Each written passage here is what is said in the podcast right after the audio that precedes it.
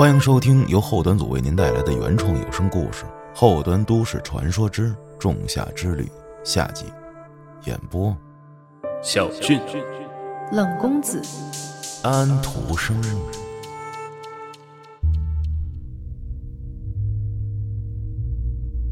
青衣浑身都在颤抖，他只觉得双腿虚弱无力，全靠扶着孙密，这才勉强站立。众人一时语塞，本来都把塔罗牌这茬忘了，可是拿到死神牌的严梦东确实死在了这里，这很难让人不去多想。死神牌很少代表人肉体的死亡，更多时候是指一些事情的结束，比如。生命的结束吗？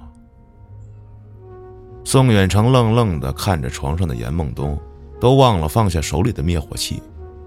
昨天还是和他们有说有笑的小伙子，如今惨死在面前，这满床是血的画面让他忍不住想到了高中时候的那个场景。一想到那些，他拼命摇头让自己忘记。他是怎么死的呢？受伤那么明显，难道还是自杀吗？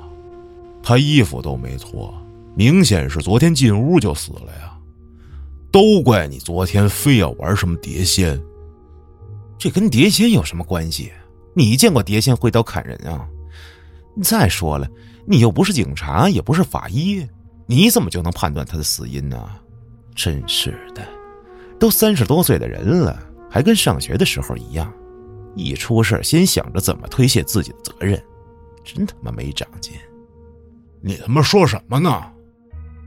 宋远成扔下灭火器就要去扯金元秀，孙密拦住他，也瞪了金元秀一眼。都出这事儿了，你们能不能消停点？咱们先报警比什么都强。青衣举着手机哭丧着脸，没有信号，手机一点信号都没有了。昨天还是有的呀，现在信号和无线网都没了。一贯冷静的陈觉此刻也慌张起来，他对金元秀说：“你快过来，嗯，咱们别破坏现场，还不知道他是被谁害死的呢。别的我不懂，但是这地方咱们的痕迹越少越好。”直到两个小时后，五个人坐在大厅沙发上，你看看我，我看看你。屋里一片狼藉。哼，谁家旅游度假村会用钢化玻璃当窗户呀？我怎么越来越觉得这一切是有预谋的呢？也不怪他能这么说。就在刚刚这两个小时里，他们在整个木屋折腾一溜够，这才发现手机已经彻底没信号了，网线全部断了，不仅大门打不开。这整栋木屋的窗子都是用的钢化玻璃封死了，只在厨房有两个排风扇一直运作，可以换气。没有人回应金元秀，估计每个人心里都是这么想的。青衣眼泪汪汪的问：“我们，我们是被困在这里了吗？还是，还是跟一具尸体？”这次他不是装柔弱，是真的要哭死了。为了见黄翔来这里，结果人没见到，还和一个死人困在一间屋子里。就算获救了，肯定也要被牵扯进严梦东的死亡中。孙密有些不耐烦的拍拍他：“你可别哭了，姑奶奶，这还不够乱吗？今天黄翔过来，他肯定有钥匙或者有办法。再说这里是度假村，还会有别的工作人员或者旅游的人呢。”哼，你什么意思？你不觉得奇怪吗？我当然觉得奇怪，人都死了，能不奇怪吗？你们难道都不认为这一切和黄翔有关系吗？这可是他的地盘。你那意思是指黄翔故意把咱们困在这儿，还搭上他一个助理的命？为什么呀？黄翔跟咱们多少年关系了？无冤无仇的，为什么要害咱们呀？你就算有被迫害妄想症，也得挑挑人吧。大家十几年的情谊，难道遇见点意外就要互相怀疑吗？你们别忘了，只要咱们几个出事儿，那件事就再也没人知道了。青衣一下子像是接受不了了一样，整个人堆了下去。不是说好要忘记了吗？什么事儿啊？嗯，那件事和我又没关系，我只是在场，我并没有参与啊。再说，咱们谁也不会说出去的呀。都那么多年过去了，他怎么可能再提起来？什么事儿啊？还有什么我不知道的？来之前我就觉得有一点可疑。我问你们，这次他邀请咱来聚会，除了在群里告诉咱们以外，打过电话之类的吗？孙密有点不理解的摇着头。只要是黄翔的邀请，别说是聚会了，蹦极他也愿意。青衣看了看陈觉，说：“这些天他的电话都联系不上，只发文字回复我。我。”我是说，自从他告诉咱们聚会开始，我想打电话问他具体的事情，但是，但是电话他从来都不接。我也没有啊，我本来职业相对来说自由一些，视频也有存货，出来聚会几天不会影响我的更新，所以他一通知我，我就答应了。你们也知道，黄翔说什么，我一直都很少反驳，哪怕毕业了也一样。我现在还在他公司工作呢，他让我来，我怎么能不来呢？陈觉掏出手机，一条一条的播放着语音，应该是陈觉解释自己最近工作太忙，不参加聚会的事情。黄翔给陈觉发的语音回复：“就他妈三四天空，你腾不出来？算了算了算了算了，你甭管了，行吗？我给你们运动说。”你别他妈废话了，我有正事找你，行吗？一共三句，但是奇怪的一点是，声音听起来有点怪异。他一共就给我发过这三条语音，同样也是不接电话。但是他在群里说自己要结婚了，我就没怀疑。而且我也收到航空订票通知让我来，再加上，你们也知道。我老板和黄翔关系一直不错，也许他真的有什么事儿交代，我也说不定。可你们觉不觉得这三句话像播放的录音啊？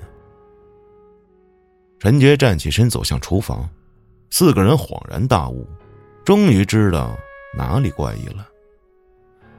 这三句话中，除了黄翔本身声音沙哑以外，背景中还有沙沙的杂音。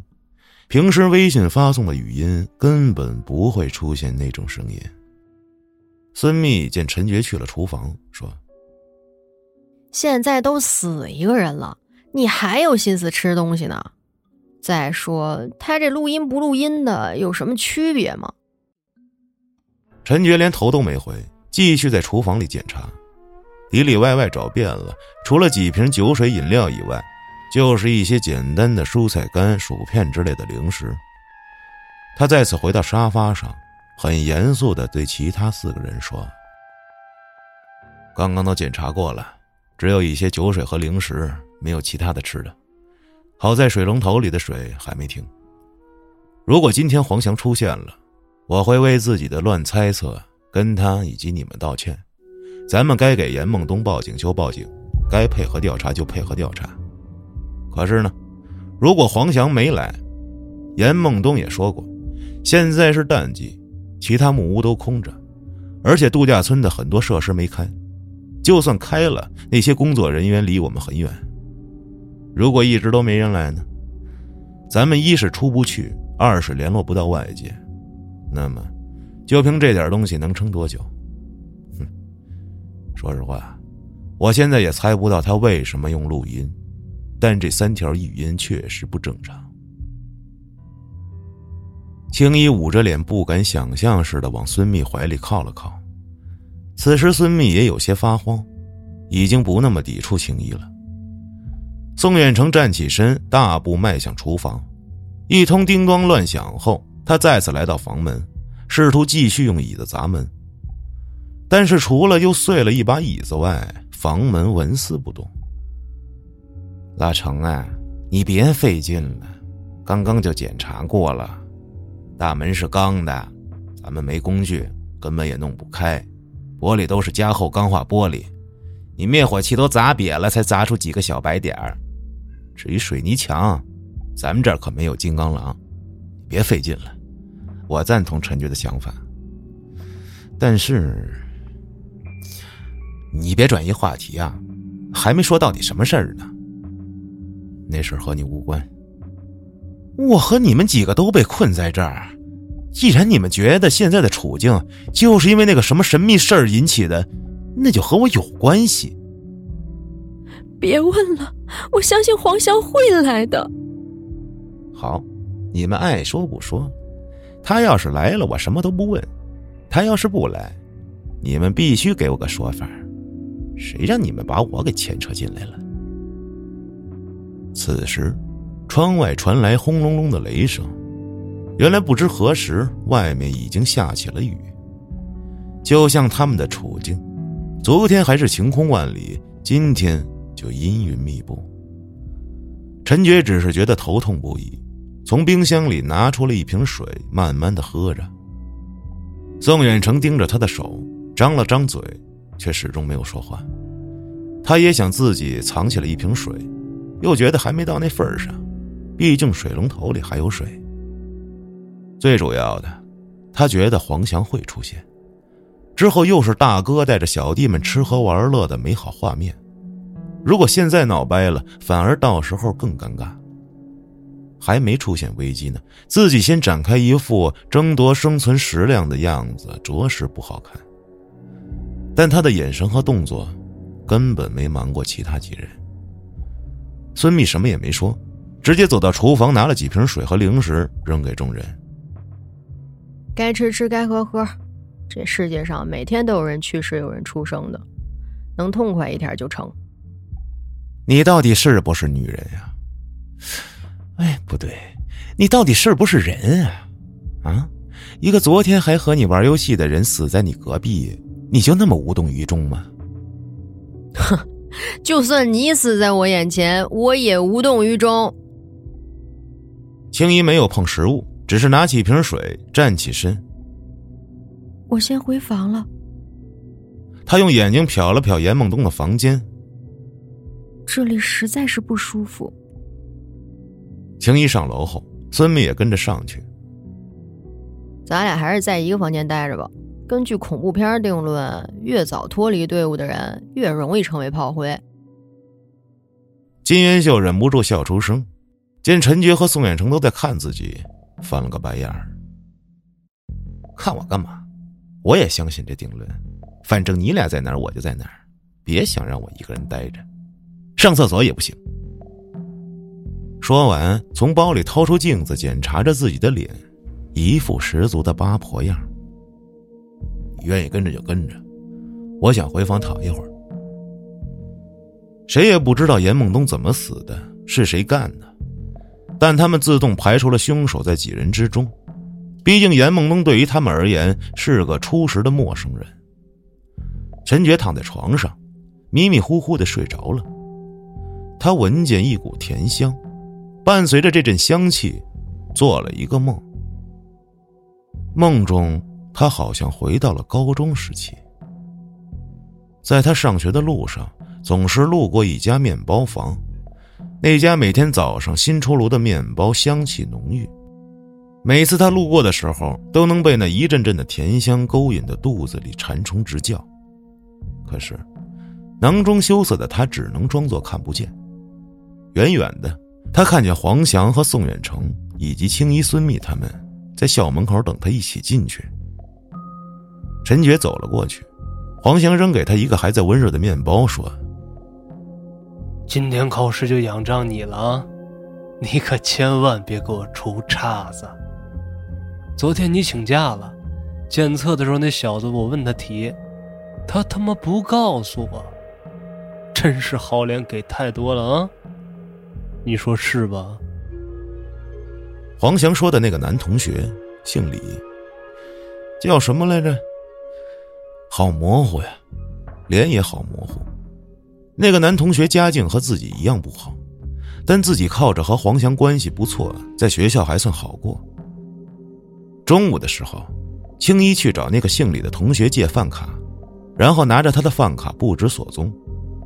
那同学没有饭卡，口袋里没有多余的钱，只能呆呆的看着打饭的窗口，就要转身离开，却撞到了打好饭的宋远成，被砸了一身的饭菜，汤汤水水的，十分狼狈。而这一切，都是黄翔指使的。陈觉全程目睹了这一幕，甚至还有很多次类似的事情，每次都是以那个同学的狼狈下场结束。他叫什么来着？在梦里，陈觉想不起他的名字，只记得面包很香甜。不知过了多久，陈觉觉得脸上凉凉湿湿的，他想摸一把脸，却发现自己动不了。睁开眼后，他瞬间瞪大了双眼，嘴唇也不由自主的颤抖着，甚至一时间发出不了声音。他居然在一楼严梦东的房间里，而且双手双脚都被束缚住了。而在他眼前站着一个男人，那男人身材高胖，肚子格外明显，头上戴着全包裹的皮质面具，穿着一身黑色工装，全身上下被裹得严严实实。而男人身后，就是严梦东的尸体所躺的那张床。陈觉慌乱的看向自己周围，另外四个朋友也都和自己一样，被并排绑在一起，只是他们还在沉睡着，而他们每个人的脚边，都摆放着一张塔罗牌。都醒醒，别睡了！黑衣人拧开一瓶水，挨个淋在那四人脸上，然后他歪着头看着首先醒来的陈觉，问。你不是很懂塔罗牌吗？他的声音隔着面罩，根本听不出来原本的声音，觉得像是这人刻意压低了嗓子，声音有点沙哑。四个人悠悠转醒，面对眼前的处境，十分害怕。你是黄翔吧？黑衣人没理金元秀，他指指地上的牌，又指指陈觉，沙哑着嗓子说。你来告诉他们牌面的意思，让他们自己讲讲，到底和牌面意思有什么相关经历？黄翔，你快放了我们！我是你同学啊，是你员工啊，我干过的什么事儿你不知道啊？如果是因为以前发生的事儿，咱都说好了一起忘了的，你还有什么不放心的呀？黄翔。真的是你吗？我不明白你为什么这么做呀！你不是这种人呀！你这是你这是在试探我们吗？别废话了，开始吧。你要是个男人，就把面罩摘了，把我们放了，咱们单挑。黑衣人看着他，挥着手里的刀，二话不说，照着金元秀的胳膊就来了一下。金元秀呲着牙，疼得歪倒在地上。此时，其他人再也没有多余的话了，屋内瞬间安静了。黑衣人这才满意的点着头，指着金元秀说：“那就从你先开始。”金元秀的牌是圣杯三，陈觉艰难的吞咽了一下口水，他从来没觉得自己压力这样大过。我先说好啊，我真的不是什么大师，就只是知道书上的大概意思。如果说错了，你们别怪我。这话他是跟自己这几个朋友说的。看着那张牌，努力的回想着具体的意思。圣杯三这牌上画着三个女人举着圣杯互相庆祝，正放的时候含义很好，代表事情得到解决。生活重新开始，就是积极向上的意思。但是如果倒着放，则代表乐极生悲。金元秀的手臂还在出血，低着头恨恨的说：“我什么事儿都没有啊，没什么可说的。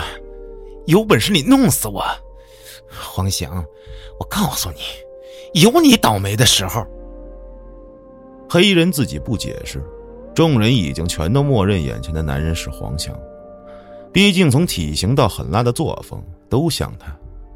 最主要的，这是他的地盘，除了他，也不会再有别人了。黑衣人走到金元秀面前，手起刀落，对着他的脖子捅了进去，鲜血喷溅出来，喷了旁边的孙密一身。孙密颤抖着，疯狂尖叫。青衣见状，弯在地上开始呕吐。不过他今天还没吃东西，吐的都是酸水，整个嗓子又酸又苦，难受至极。陈觉却突然想起来孙密之前对金元秀说的那句话：“就算你死在我面前，我也无所谓。”麻烦。黑衣人说完这两个字儿。拖拽着金元秀的尸体拉出屋外，屋外传来猎狗们疯狂的叫声以及啃食的声音。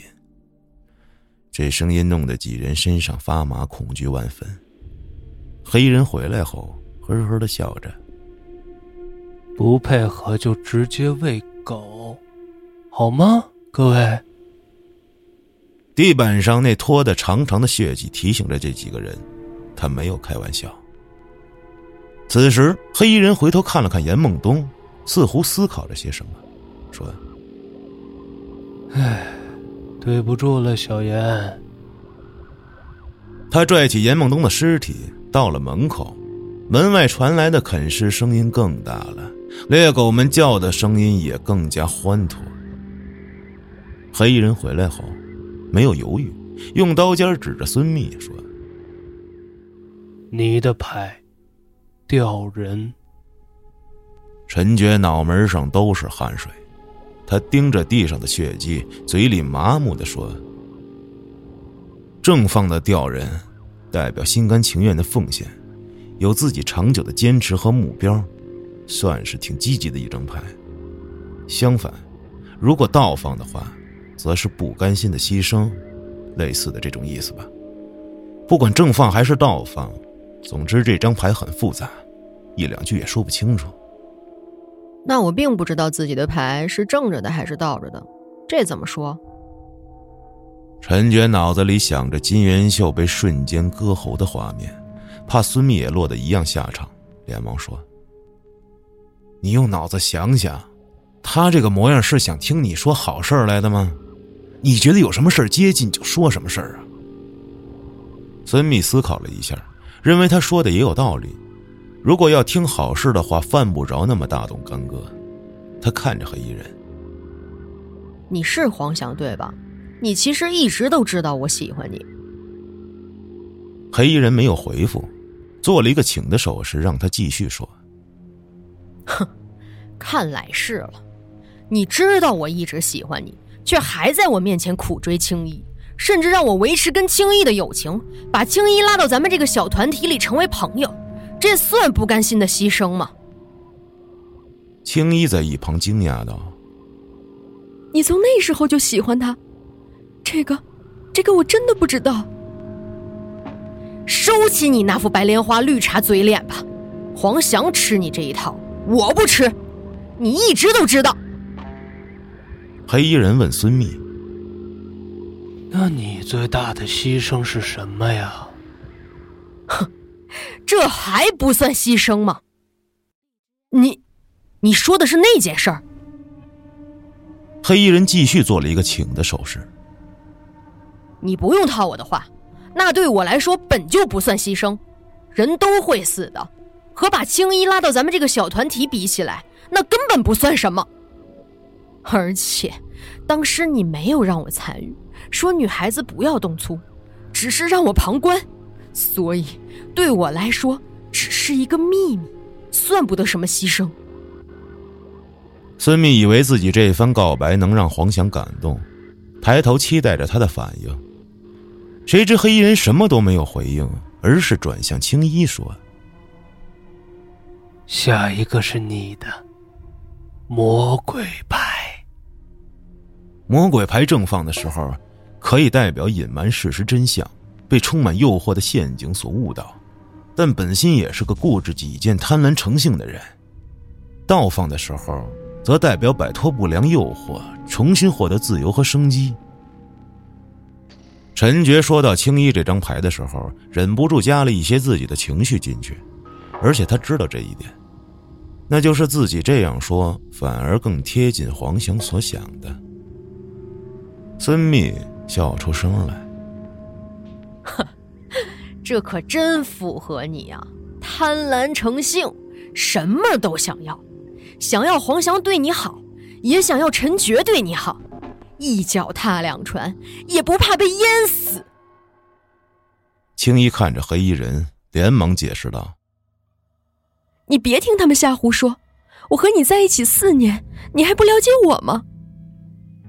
黑衣人凑过来，用刀背在青衣脸上蹭着，青衣抖得不行，生怕自己不小心就被毁容了。宋远成说：“你干脆实话实说，你跟陈觉的事儿吧。”你看孙密就没事儿，实话实说比什么都强。青衣狠了狠心，他知道孙密既然已经卖了自己，就算自己什么都不说也洗不清了。何况当初他确实是那样做的，干脆坦白了自己劈腿的事情。可他说完后，黑衣人还是没有任何反应，刀子还是贴在他光滑的脸蛋上，这让青衣也不知道该说什么了。干脆都撕破了脸面。黄翔，你难道真的是为了当初那件事吗？那可是你让我去勾引李仲夏的，不然我怎么会跟他多说一句话？就连，就连最后那天，也是你让我约他放学后在天台见面的。我为你做的事情，难道比孙密少吗？哪怕，哪怕后来他死了，也是我们一起互相作证的。这么多年，我们都严格遵守秘密，没有互相出卖。如今你是为了什么来折腾大家？连金元秀你都杀，他可从来都没惹过你。黑衣人依旧不说话。陈觉担心这样会刺激到黄翔，质问青衣：“他又没提这件事儿，你为什么要提起来？”我提了又怎样？金元秀已经死了。现在活着的人都是当时在场的人，还怕什么？黄翔、陈觉、宋远成、孙密、李仲夏，就是被你们推下天台的。屋里彻底安静了。宋远成连忙否认：“我什么都没干啊，我什么都没说，是你把他喊到天台上的。你知道他喜欢你，别人喊不来，你去。”你你也是凶手之一，还争个什么劲儿呢？咱们都一样，谁也跑不了。只不过，只不过最后伸手的是……孙密的眼神转到黑衣人身上，但黑衣人不以为意，扭过头盯着宋远成脚下的圣杯四说：“宋老板可以呀，比我忙多了。”圣杯四，正放更像是一段稳定而无趣的生活或者事情；倒转的话，则是受到诱惑，做出选择，也许是一条新的道路，但也有可能一路荆棘。宋远成脸色很难看，不是惊恐，而是羞愤。他对着黑衣人大吼：“要杀要剐随你！我给你跑腿那么多年。”从上学到上班，我不欠你什么。你如果真的因为李仲夏的事儿就想把我们几个都杀人灭口，哼，那你痛快的，别弄什么破牌，拿人耍着玩。当初你在天台上，不是也玩的很开心吗？为什么你现在总想把自己摘得这么清楚？以前真的是咱们不懂事儿啊！我现在还经常去看李仲夏的妈妈，不是想赎罪，只是想为自己的孩子积德。我好害怕同样的事儿会发生在自己孩子身上啊！我不想承认，只是在自我逃避。宋远成越说越无力，他想起了那一天的情景。那是高二下学期的一天，放学后，李仲夏被青衣骗到天台。当时，宋远成、孙密、青衣、陈觉、黄翔五个人都在天台上等他。几人不仅羞辱他，还抢过他的书包，在天台上来回扔着。最后，黄翔直接把书包扔下了楼。没想到李仲夏也跟着伸手去抢，半边身子都探出了天台。黄翔非但没有拽住他，反而在李仲夏身后用力推了他一把。七楼，头朝下坠落，死亡只是一瞬间的事儿。尸体直到第二天才被校工发现，在他们几个人的互相作证下，捏造了一个李仲夏平时就阴郁不合群的人设，以至于所有人都认为。他是自杀。黑衣人沉默了一会儿，在面罩的遮挡下看不见他的脸色。许久，他才说：“你们不是都说自己已经忘了吗？那怎么看来，现在记得都挺清楚呢？到你自己了，宝剑六。”陈觉此时只觉得喉咙干燥的发疼。我我这我这张，我房间里的这张宝剑六正放的话，代表现在有些状况必须要解决或是处理，也代表另一种新生活的探索和追寻。六把宝剑代表是伤害也是保护，倒放的话则代表船翻了，选择的是错的。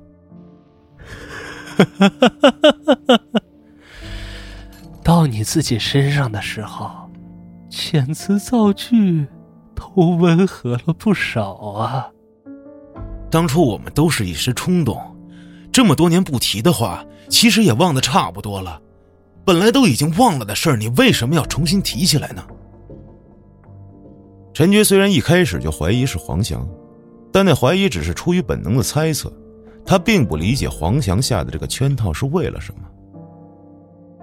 确实，过了那么多年，我都对你们挺放心的。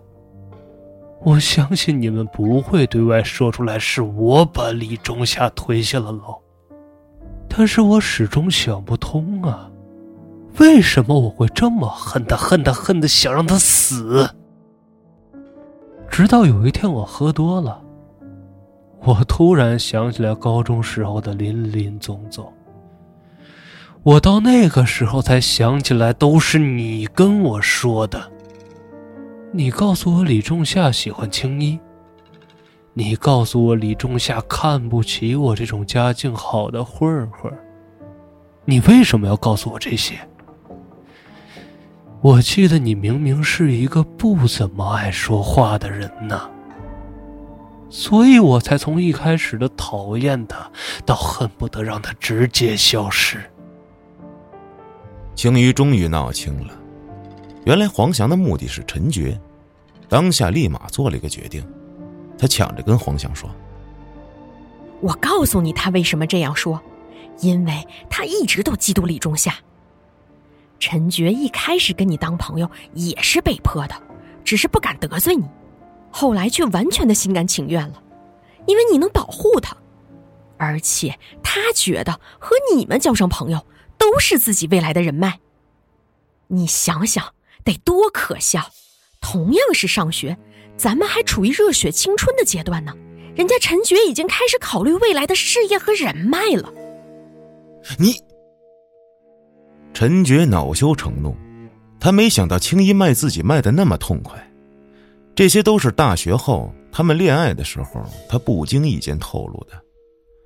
他的视线挪到青衣的腹部，对着黑衣人说：“对，我嫉妒他，你都冲我来吧。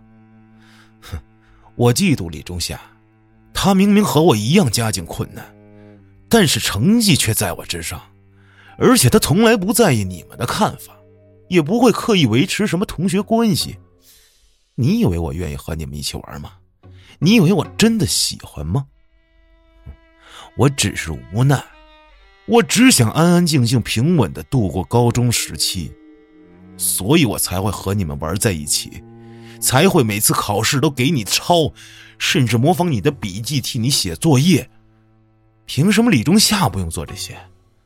我嫉妒他，恨不得他去死。你如果现在要想做什么，那你都冲我来，千万别伤害青衣啊！毕竟他肚子里有了我的孩子，孩子是无辜的。听完他最后这一句，青衣简直不能相信自己的耳朵了。他一直觉得自己很没底线了，可是陈觉更没有底线。黄香，我是怀孕了，但这孩子不是陈觉的。我和他自从大学毕业后再也没有见过。这是你的孩子，是两个月我们相见的时候有的，是你的呀。孙密怨毒的望着青衣依旧平坦的小腹，恨不得把他五脏六腑都掏出来。陈觉却一脸深情的说：“你们又联系了。”可是这两个月，你明明一直和我来往呀，青衣。你昨天晚上不才开心的告诉我你怀孕的事儿吗？你怎么可以这样？你是想用我的孩子拴住黄翔吗？他已经做好了最坏的打算。既然黄翔是奔着自己来的，那自己估计是走不出这个房间了。可就算这样，他也绝对不能让眼前的这个女人好过。黑衣人果然走到青衣面前，问：“你怀孕了？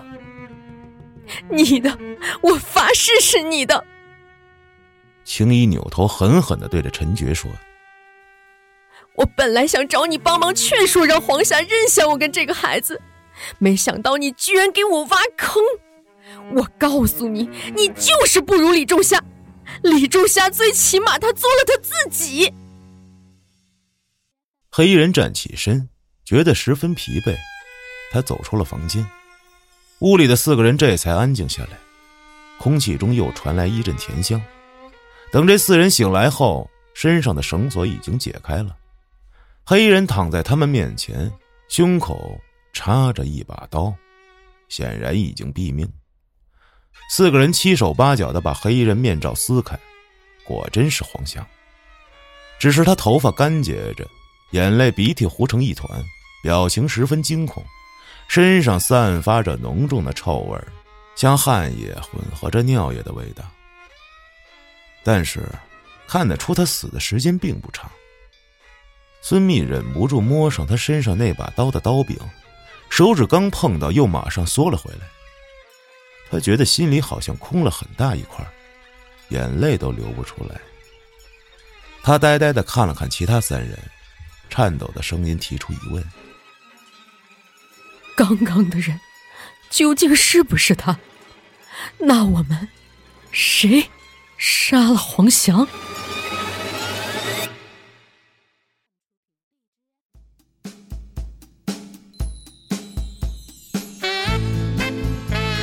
与此同时，在下山的路上，一辆汽车正飞驰而去。车里的两个人身姿舒展放松，不疾不徐的聊着天你怎么就觉得他们看着那塔罗牌就能说出点事儿呢？金元秀早就换了一身衣服，干干净净的，脖子上什么都没有，而胳膊上的伤口也已经包扎妥当。我在黄翔身边做了一年多的助理，他一喝多了嘴就没把门的，问什么说什么。我当然知道这些人不少事情，再加上我在他们前面先把你干死了，那帮人一旦害怕死亡，什么话都说，吵起来还不容易？严孟东正悠闲的开着车，他连一点伤都没有。之前惨死在床上的尸体是请人做的道具，当然，道具的触感和真人肯定不一样。所以才让金元秀第一个上手摸确认死亡。至于刚刚问话的黑衣人，则是他穿着道具服假扮的。尽管折腾了一天，他也身心疲惫，但真的不忍心再让胳膊受伤的金元秀辛苦了。毕竟这都是他自己的事儿，金元秀只是帮忙。胳膊还疼吗？你倒是真狠心，嗨，谁知道你胳膊上血包掉了呀？再说了，你当时躲一躲呀。哎，做戏就要做足嘛。再说，谁让我欠你严公子的呢？不过这算给你哥报仇了吧？可是你放过陈群，会不会太轻了？其实我很怪我哥，我们明明一直都有联系，他却什么都没告诉我。同时，我也挺愧疚的。当时他在学校里面被人欺负，被人霸凌，我干嘛呢？我只不过是换了一所学校，在里面做着跟那些混蛋一样的事情，每天成群结队，肆无忌惮的欺负别人。最可笑的是，我当时觉得那样特帅。直到我哥死了以后，我才知道，我当时多无聊。多无耻！严孟东是李仲夏的弟弟，因为父母在他们年幼的时候离异，两个孩子的命运也从此不同。母亲一生要强，离婚后拒绝父亲给予任何经济上的补偿和接济，连带着李仲夏的生活也过得十分拮据。好吧，估计这几个人怎么也没想到，你和我从小到大都是邻居。其实他们要是知道你和你哥的父亲那么有钱，也不会对他那么过分了吧？金元秀是独生子，他理解不了太多严孟东的心情，但他和严孟东从小就是邻居好友，像亲兄弟一样。换位思考，如果是严孟东出事的话，恐怕自己也会这样，甚至会去做更加过分的事儿。这个我不清楚。哎，不过你有没有发现，其实少年人之间的喜欢跟讨厌都莫名其妙的。这样你真的安全了吗？他们不会怀疑你我的尸体去哪儿了，不会来调查你们？他们肯定会怀疑，但是他们没有精力怀疑。你放心，那四个人不敢报警。他们只有可能私下里去处理黄翔的尸体，然后继续伪装成什么事都没有发生的样子。同时，他们还会成立一个新的联盟，用来封锁这次的秘密。嗨，再说了，我也马上出国了，我爸在那边催我好久了。倒是你，你真不打算干博主了？要我说，你干脆就直接跟我一块儿走。拜托，我才不要跟你一起去吃什么洋饭，我可是典型的中国胃，没有地道中餐会死的。至于博主，早就腻了，一个大直男天天被误会成娘炮，你说这些人怎么那么狭隘呀？谁规定做美妆的男人就一定是弯的呀？金元秀说着，掏出了个小镜子，仔细观察着自己的脸。嗯，不过我倒是真惦记整个容。哼，美丽是无极限的，谁让我是一株水仙花，专注自己的美貌，无法自拔呢？那你就干脆别叫金元秀了，你就改名叫金水仙，怎么样？汽车在山路疾驰，从车窗里飞出一张皱巴巴的塔罗牌。死神，可以代表一件事情的结束。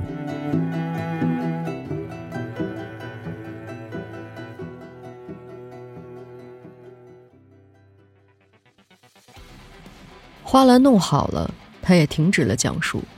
那花篮十分雅致，比照片中更漂亮鲜活。不经意间，我看见男人 T 恤短袖下露出了一道刀疤。我问他。这几个人后来怎么样了？